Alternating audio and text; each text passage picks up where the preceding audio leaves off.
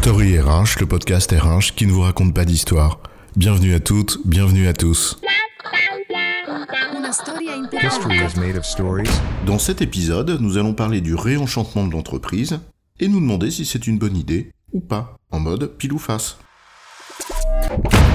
Les salariés, l'encadrement intermédiaire, même les élites sont fatigués, pour reprendre le titre d'un ouvrage de François Dupuis, qui date déjà de 2005. Comme quoi, c'est pas nouveau. Toutes et tous sont là, à défaut d'être là. Devant ce que d'aucuns décrivent comme un désengagement massif, qui friserait avec la grande démission pour faire comme les copains nord-américains, eh bien on nous brandit la recette miracle. L'entreprise n'attire plus. On ne s'y engage plus comme avant. Le collectif se délite. Un projet d'entreprise, Cap Croissance ou Horizon 3000, ne fait plus rêver les troupes. Le désenchantement règne Qu'à cela ne tienne, réenchantons l'entreprise. Le roi est mort, vive le roi, mais est-ce une si bonne idée? Le réenchantement de l'entreprise en mode pile ou face C'est quoi l'histoire? Au fond, on comprend bien le propos. L'entreprise n'attire plus, donc rendons-la attirante. Derrière cette idée de réenchanter, c'est bien de ça dont il s'agit. L'entreprise, en tant que bien commun, son projet, sa mission, bref, ce qui réunit celles et ceux qui la font vivre, eh bien cela semble désormais une idée presque désuète. C'est vrai que lorsque l'on voit une entreprise qui a manifestement placé le profit au-dessus du respect de la dignité des vies dont elle avait la responsabilité, devenir une entreprise à mission, alors qu'elle fait face à une multitude de plaintes, eh ben oui, on peut s'interroger en effet. Le sens dont on dit ici ou là que les salariés l'appellent de leur vœu, particulièrement depuis que les confinements successifs, lors de la crise sanitaire de 2020, leur ont donné l'occasion de réfléchir au sens de la vie, bah c'est peut-être ça qu'il faut pour réenchanter l'entreprise. En d'autres termes, réenchanter l'entreprise si ça correspond à réhabiliter l'idée même d'entreprise, porteuse d'une mission, d'une vision et de valeurs qui se matérialisent dans un projet, là où peut-être, et je dis bien peut-être, l'excès de déséquilibre entre les parties prenantes les aurait détruites, eh bien ça c'est plus qu'une bonne idée.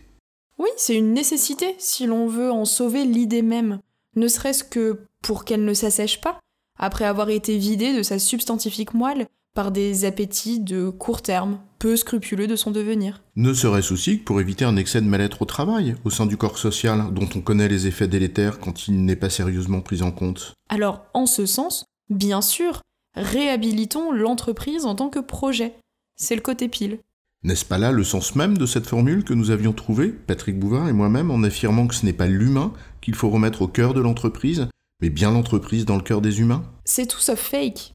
En affirmant cela, on est bien plus proche d'une révolution, d'une transformation en profondeur, que d'un habillage de surface.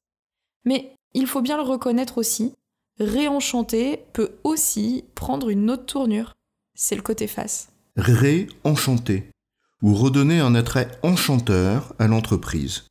Merlin n'est donc parfois pas loin, car comme l'affirmait Vladimir Yankelevitch, il faut passionner les masses pour les organiser. Le discours de Merlin, à l'image du chant des sirènes, cette petite musique qui s'invite à nos oreilles et qui joue avec les émotions. Une rhétorique qui surfe sur le pathos plus que sur le logos. La petite musique manipulatrice du charmeur de serpent.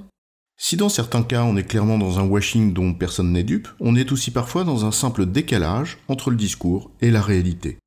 En d'autres termes, une source de dissonance cognitive dont on sait les dégâts qu'elle peut provoquer. Cela renvoie l'entreprise, en tant que personne morale, à sa responsabilité devant le monde qui l'entoure, et devant celles et ceux qui la composent. Cela renvoie donc aussi celles et ceux qui appellent ce réenchantement de leurs vœux à leur propre responsabilité personnelle. Je cite Le moi, devant autrui, est infiniment responsable. C'est ce qu'écrivait Emmanuel Lévinas dans Éthique et Infini eh bien, c'est bien cette responsabilité qui est questionnée dès lors qu'on habille sciemment l'entreprise de vertus qui plaisent à celles et ceux dont elle veut s'attirer les faveurs, mais dont elle est très éloignée dans les faits. Car cela va bien plus loin que de simplement plaire. C'est en vérité l'essence même de l'entreprise.